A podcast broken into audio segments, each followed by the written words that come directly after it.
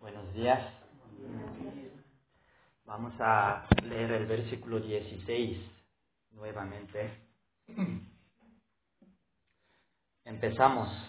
Porque de tal manera amó Dios al mundo, que ha dado a su Hijo unigénito, para que todo aquel que en Él cree no se pierda, mas tenga vida eterna. Dios Padre vivo, Señor, ah, aquí ahora estamos en tu presencia, ah, solo por tu misericordia, ah, por tu amor, por tu gracia, que has mostrado a través de tu Hijo Jesucristo. A través de tu Hijo, quien vino al mundo como el Cordero de Dios y fue sacrificado en la cruz por nuestros pecados en lugar de nosotros. Señor, por esta gracia y salvación cumplida por tu Hijo, ah, porque tú nos has amado de tal manera. Señor, por tu gracia estamos aquí.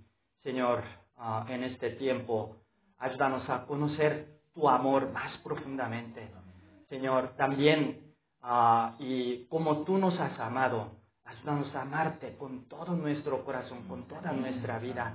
Y cada momento renueva a través de tu palabra, renueva tu amor y tu y, ah, salvación en nuestro corazón. Renueva nuestra fe. También, Señor, ah, en este tiempo, ayúdanos a ver este gran privilegio de participar en tu gozo celestial a través de testificar de tu amor a los universitarios. Padre, eh, Señor, te agradezco siempre porque tú me has dado tu palabra, tú nos has dado tu palabra. En este tiempo te pido que el Espíritu Santo hable a cada uno de nosotros, Señor. Danos esta palabra. Te lo pido en el nombre de tu Hijo Jesucristo. Amén. La palabra que vamos a escuchar ahora es la más famosa e importante de toda la Biblia. A través de esta palabra podemos aprender cómo es el amor de Dios manifestado en su Hijo Jesucristo. También vamos a aprender qué es lo que debemos hacer si Dios nos ha amado de tal manera. Y a través del gozo de Juan el Bautista podemos entender que Dios ha compartido su gozo celestial con nosotros en su obra de salvación. Oro que en este tiempo conozcamos el amor de Dios más profundamente y amemos a Dios con todo nuestro corazón y renovemos nuestra fe en Jesucristo y su gracia de salvación. Y oro que a las ovejas les testifiquemos del amor de Dios y les, ayudemos a creer en Jesús para que tengan vida eterna y nosotros tengamos gozo celestial como amigos de nuestro Señor Jesucristo. Primera parte, de tal manera. Vamos a ver el versículo 16, la primera parte. Porque de tal manera amó Dios al mundo que ha dado a su Hijo unigénito ¿De qué manera amó Dios al mundo? Dios amó al mundo y ha dado a su Hijo unigénito Jesucristo. ¿Y qué significa que Dios ha dado a su Hijo unigénito? En Juan 1.29 aprendimos que Dios ha dado a su Hijo Jesús como el Cordero de Dios que quita el pecado del mundo. Antes, entre Dios y nosotros había el pecado, el velo de separación. Por eso no había paz entre Él y nosotros. Pero Dios ha dado a su Hijo para quitar el pecado de entre Él y nosotros y reconciliarnos consigo mismo. Y en Isaías 53, 6 dice, Todos nosotros nos descarriamos como ovejas, cada cual se apartó por su camino mas Jehová cargó en él el pecado de todos nosotros. En su Hijo Jesús cargó Dios todos nuestros pecados y sacrificó Dios a su Hijo por nuestros pecados en lugar de nosotros. Pero ¿cómo fue sacrificado Jesús? En el versículo 14 de este capítulo dice, y como Moisés levantó la serpiente en el desierto, así es necesario que el Hijo del Hombre sea levantado. Aquí ser levantado significa ser crucificado. Jesús cargó el pecado de todos nosotros y fue crucificado como si fuera el peor pecador del mundo. Él sufrió esa deshonra, pena y vergüenza. Y el propósito de crucifixión no era matar al castigado, sino hacerlo sufrir. Jesús sufrió ese dolor y agonía clavado en la cruz. Sobre todo,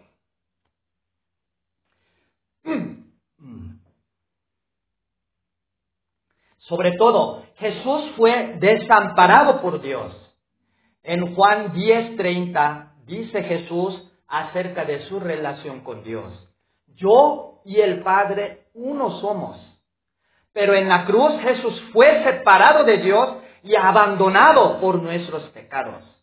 Ese dolor de ser separado de Dios sería mucho mayor que el dolor físico.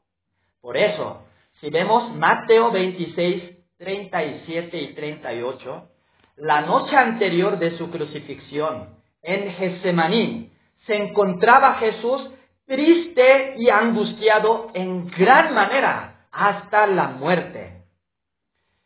¿Y para qué ha dado Dios a su Hijo unigénito?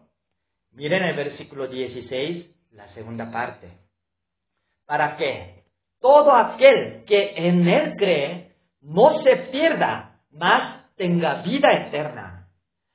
Aquí primero podemos ver cómo se encuentra el hombre en el mundo. El mundo pecador está perdido. ¿Cómo es el hombre perdido? El hombre pecador perdido vive sin guía, sin dirección y sin protección de Dios. Y no sabe qué le conviene y qué no. Por eso hace cosas que no convienen y caen en esclavitud bajo el poder del pecado y se llena de toda maldad e inmundicia. También desperdicia su vida en pecados y en las cosas vanas del mundo. El hombre perdido no sabe cómo encontrar paz en su interior, ni verdadera satisfacción y felicidad.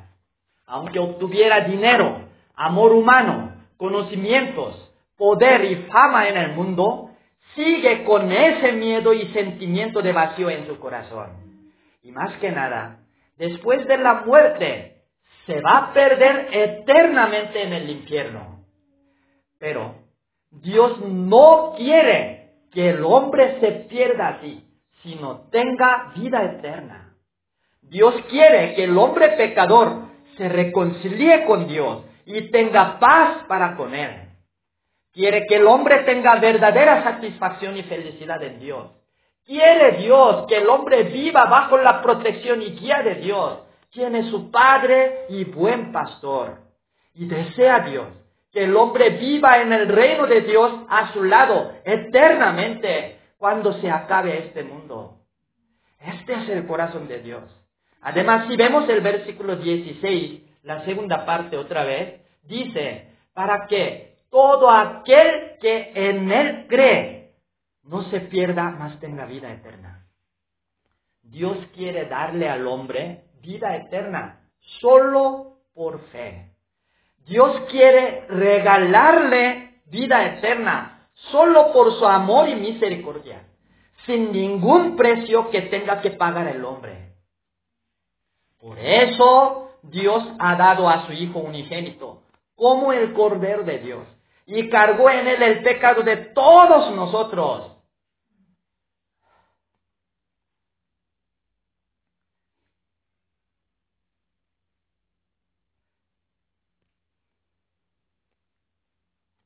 Dios no dejó nada.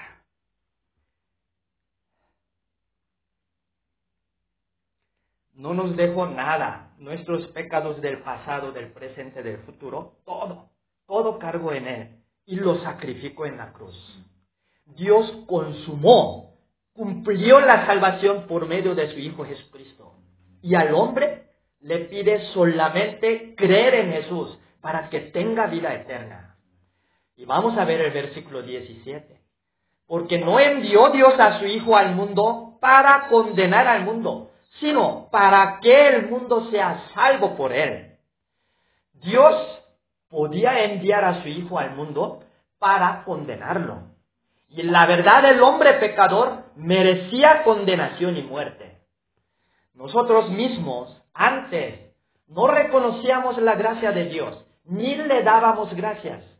Los hombres ateos y necios envían naves espaciales exploradoras desperdiciando mucho dinero para encontrar algún planeta habitable para el ser humano.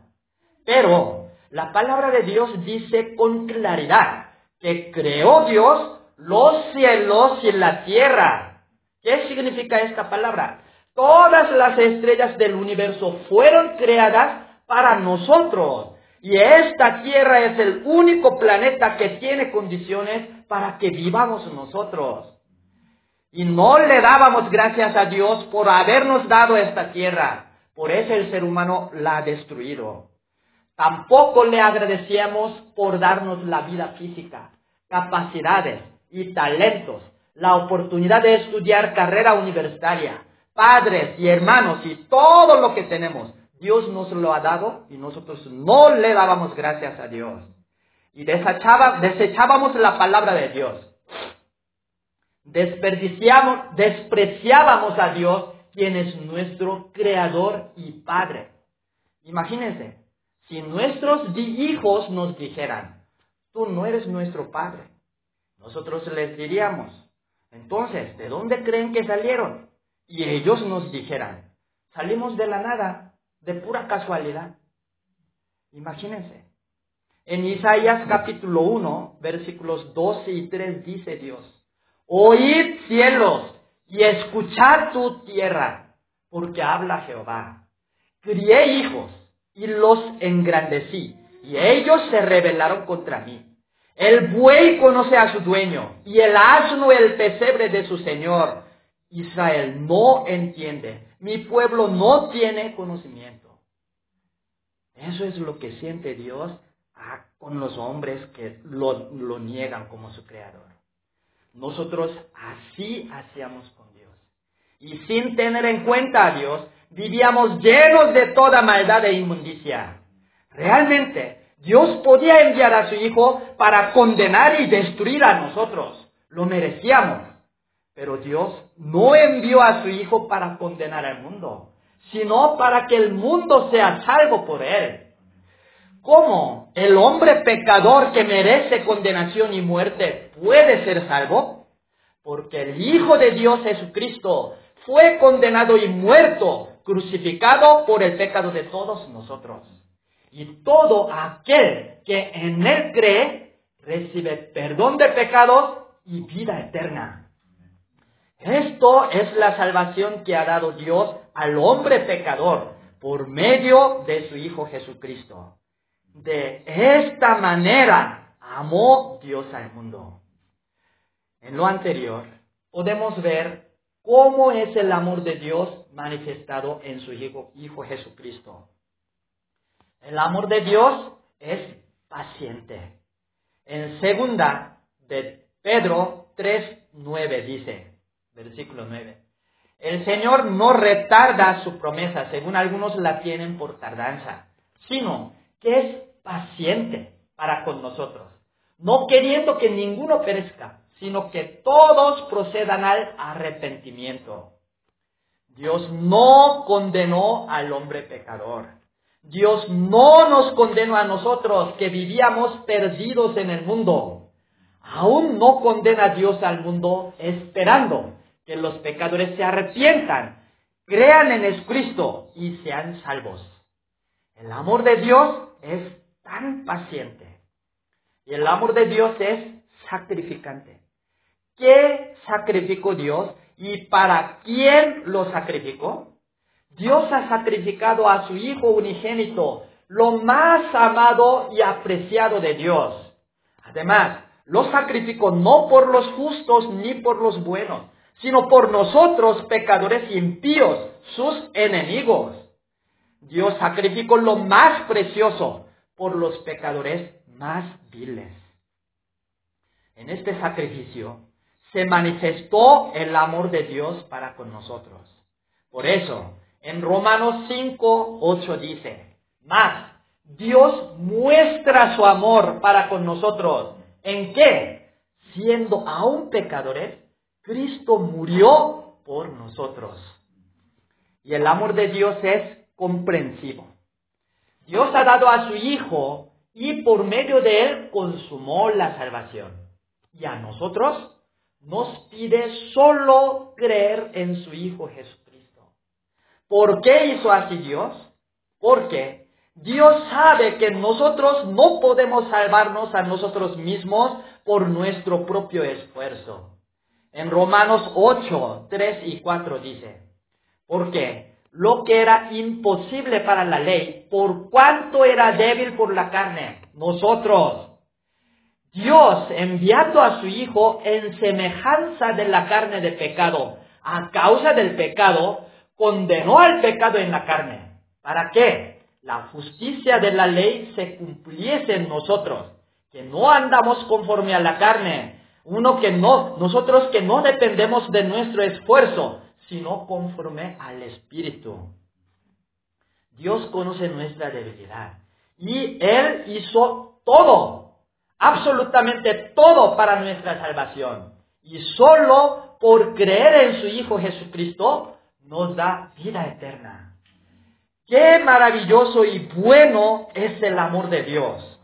Le damos gracias a Dios y le alabamos por su amor manifestado en su Hijo Jesucristo.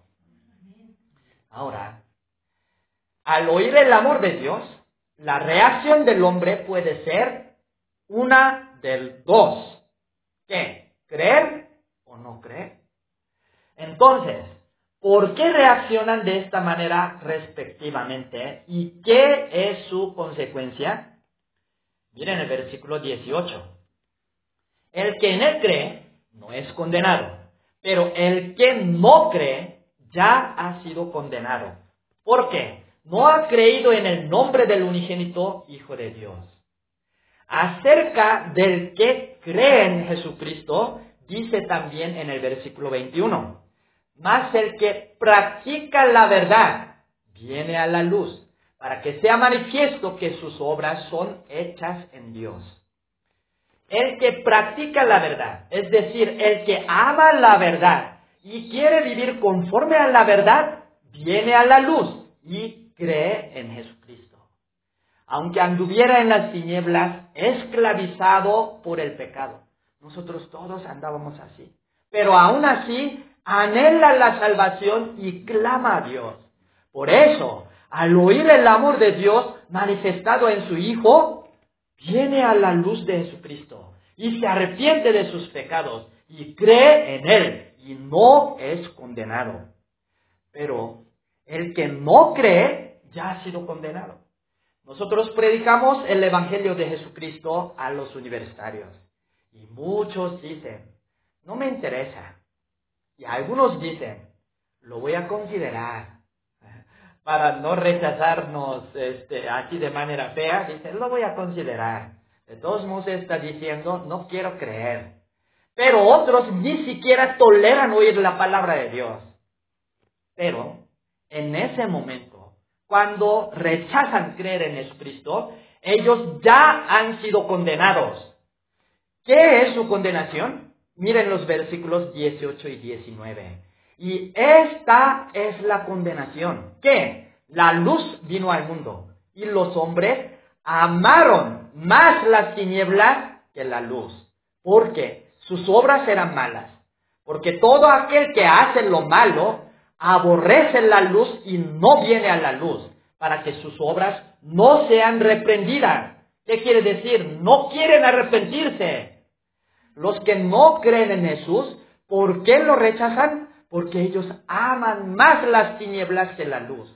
Ellos aman las tinieblas y sus malas obras y aborrecen la luz. Por eso no vienen a la luz, ni quieren arrepentirse de sus malas obras. Esta es su condenación. Y el que cree en Jesús atestigua que Dios es veraz. Pero el que no cree en Él hace a Dios mentiroso. Vamos a ver los versículos del 31 al 35. Jesús vino de arriba, del cielo, de parte de Dios, y testifica lo que vio y oyó de Dios. Dios le da el Espíritu y sus palabras no por medida, no por racionado, sino todo le da. Por eso Juan 12, 49 y 50 dice Jesús. Porque yo no he hablado por mi propia cuenta. El Padre que me envió, Él me dio mandamiento de lo que he de decir y de lo que he de hablar. Y sé que su mandamiento es vida eterna. Así pues, lo que yo hablo, lo hablo como el Padre me lo ha dicho. ¿Y qué testifica Jesús? Testifica Jesús que el hombre es pecador que merece condenación y muerte. Pero Dios amó al mundo y sacrificó a su Hijo por los pecados del hombre. Y el que se arrepiente de sus pecados y cree en Él, tiene salvación y vida eterna. Esto es el testimonio de Jesús. Entonces, el que no recibe este testimonio hace a Dios mentiroso. Dios dice, tú eres pecador que merece condenación y muerte. ¿Cómo crees? Que, ¿En qué soy pecador? Entonces Dios está diciendo mentira. Y Dios mató a su hijo. Dios sacrificó a su hijo por la mentira. En primera Juan 1.10 dice, si decimos que no hemos pecado, le hacemos a él mentiroso y su palabra no está en nosotros. Cuando los hombres no creen en el Evangelio de Jesucristo, ellos están diciendo que Dios es mentiroso. Esto es maldad sobre maldad. Han despreciado a Dios, le han causado tanto dolor y ahora rechaza, ahora está diciendo que Dios está hablando mentira. Bueno, pero el que recibe el Evangelio de Jesús atestigua que Dios es veraz. Dios tiene toda la razón. ¿Y qué es la consecuencia respectiva? Vamos a ver el versículo 36. El que cree en el Hijo tiene vida eterna. Pero el que rehúsa creer en el Hijo no verá la vida, sino que la ira de Dios está sobre él. El que recibe el Evangelio de Jesucristo con un corazón humilde, sincero y arrepentido, tiene vida eterna. Pero el que rehúsa, rechaza creer en el Hijo de Dios, vive sin ver paz ni felicidad en este mundo, ni vida eterna después de la muerte. Lejos de tener la vida, vive bajo la ira de Dios en este mundo. Y cuando regrese el Señor Jesús, por la ira de Dios, será condenado y sufrirá eternamente en el infierno. Qué miserables son los que rehusan creer en Jesucristo. Ahora, cuando predicamos, ellos dicen, no me interesa. Con todo orgullo dice eso, pero ellos no saben qué es lo que están haciendo. Están rechazando la vida, están acumulando la ira de Dios sobre ellos. Son miserables. Le damos gracias a Dios y le adoramos con todo nuestro corazón, porque Él nos ha amado con su amor tan paciente, sacrificante y comprensivo.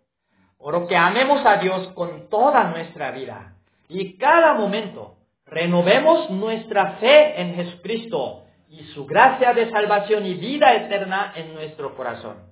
Y oro que testifiquemos del amor de Dios manifestado en Jesucristo, para que muchos universitarios crean en Él y tengan vida eterna. Segunda parte, el gozo del amigo del Cristo, del 22 al 30. Vamos a ver los versículos 22 y 23. Vino Jesús con sus discípulos a la tierra de Judea y estuvo allí con ellos y bautizaba. Y Juan también bautizaba en Enón, junto a Salim, porque había allí muchas aguas. dicen que no se sabe hoy en día con exactitud la ubicación de Enón, pero se, se propone que se encontraba cerca de Galilea, al norte de Israel. Jesús estaba en el sur y Juan estaba ahora en Galilea. La cuestión es que, si vemos los versículos 25 y 26, hubo discusión entre los discípulos de Juan y los judíos acerca de la purificación, es decir, el bautismo. ¿Qué discusión habría entre ellos? Después de haber tenido discusión con los judíos, los discípulos de Juan vinieron a él y le dijeron quejándose, Rabí, mira, que el que estaba contigo al otro lado del Jordán, de quien tú diste testimonio, él bautiza y todo el mundo viene con él. Aquí podemos imaginarnos qué discusión hubo entre los discípulos de Jesús y los judíos. Estos, los judíos, atacarían, se burlarían de los discípulos de Juan diciendo que ya Juan el Bautista era un don nadie. ¿Por qué? Todo el mundo iba con Jesús. Por eso los discípulos de Juan estaban enfadados y vinieron a quejarse con Juan. ¿Y qué les dijo él? Si vemos los versículos 27 y 28, les dijo Jesús, les dijo Juan, que si todos iban con Jesús era porque le fue dado de Dios. Y les exhortó a sus discípulos que ellos mismos fueran testigos del Cristo, en lugar de estar quejándose que vayan a testificar a, de Cristo. Y les comentó Juan sobre el gozo que tenía en su corazón, como el amigo del Cristo. Vamos a ver los versículos 29 y 30. El que tiene la esposa es el esposo. Más, el amigo del esposo que está a su lado y le oye, se goza grandemente de la voz del esposo. Así pues, este mi gozo está cumplido. Es necesario que Él crezca, pero que yo mengüe. En esta palabra, la esposa se refiere a la gente que cree en Jesús. Y el esposo al Cristo. Y el amigo del esposo a Juan el Bautista mismo. Juan había predicado el bautismo de arrepentimiento. De esta manera, Él había preparado el corazón de la gente para que creyera en Cristo. Y cuando se manifestó Cristo Jesús, la gente creyó en Él y recibió salvación y vida eterna. Al ver esto, Juan se gozaba grandemente y tenía el gozo de cumplir su misión. Nosotros conocemos este gozo que tenía Juan el Bautista. Dios nos llamó a predicar el Evangelio de Jesucristo a los universitarios. Especialmente, amó Dios a los universitarios de Puebla y nos envió a testificarles del amor de Dios y su salvación en Cristo Jesús. Nosotros hemos dado la palabra de Dios a las ovejas y les hemos ayudado a creer en el Evangelio de Jesucristo. Y ellas creyeron en Jesús y recibieron salvación y vida eterna. Antes, ellas vivían perdidas en el mundo, en las tinieblas, con miedo, con el vacío en su interior, bajo el poder del pecado, sin poder librarse de sus pecados y cansadas y desesperadas. Pero por creer en Jesús, ahora tienen paz para con Dios y están libres de condenación bajo la gracia de Dios y disfrutan verdadera satisfacción y felicidad y gozo y viven una nueva vida en Jesús. Y al ver a nuestras ovejas salvas y con vida eterna, nosotros nos gozamos grandemente. Y este gozo es el que tenía Jesús. Al ver a la mujer samaritana que dejó su cántaro y fue a la ciudad a invitar a la gente que fuera a conocer al Cristo. Cuando ve a esa mujer, Cristo estaba tan gozoso y contento, ni siquiera le daba hambre. Ya estaba satisfecho. También este gozo es el que tiene Dios en el cielo por un pecador que se arrepiente. En Lucas capítulo 15, versículo 7 dice eso. Cuando un pecador se arrepiente, en el cielo Dios se goza así. Este gozo no se puede conseguir ni por dinero, ni por amor humano, ni por fama y poder, ni por ninguna cosa de este mundo, porque este gozo no lo hay en el mundo. Nuestro gozo es celestial y espiritual. Le damos gracias a Dios por darnos este gran privilegio de ser amigos del Cristo en su obra de salvación y de participar en su gozo celestial. Vamos a testificar del amor de Dios y salvación en Cristo Jesús a los universitarios. Y tengamos gozo celestial de Cristo y de Dios.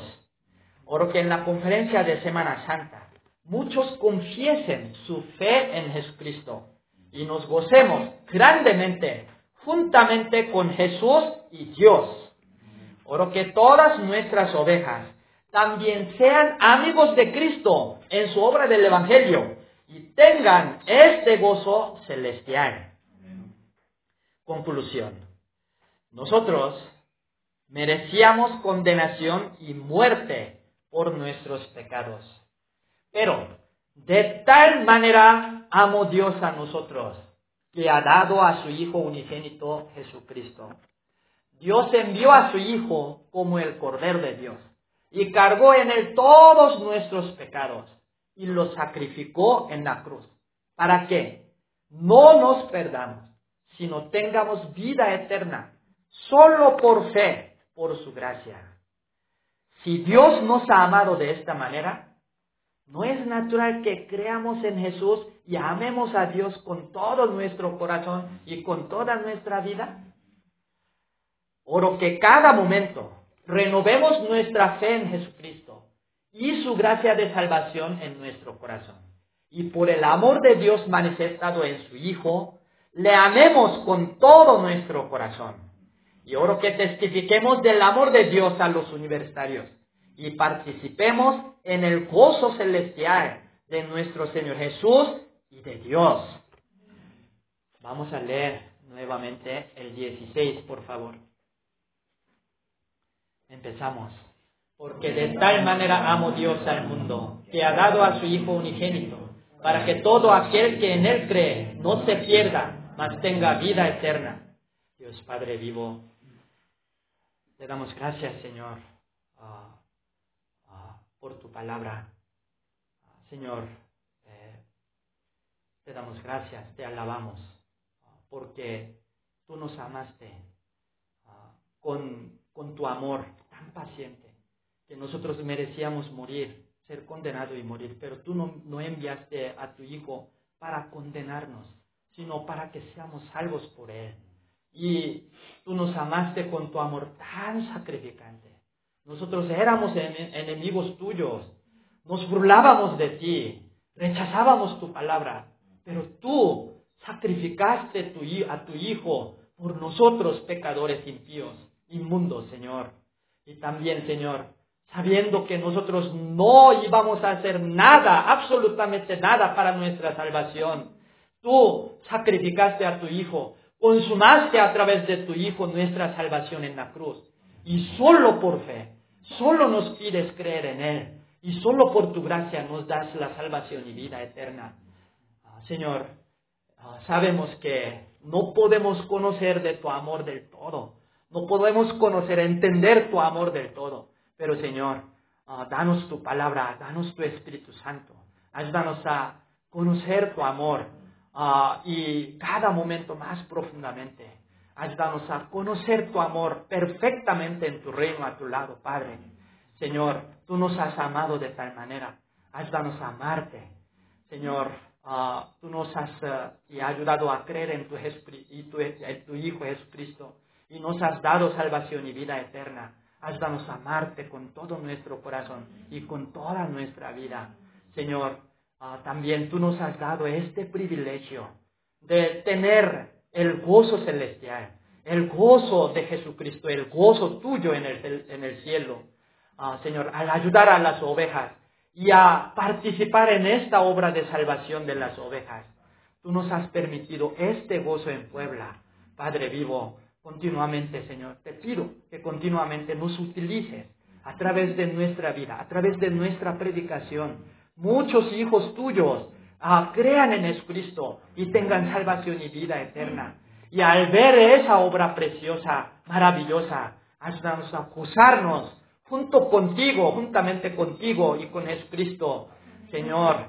Y ah, te pido que este gozo danos en la conferencia de Semana Santa.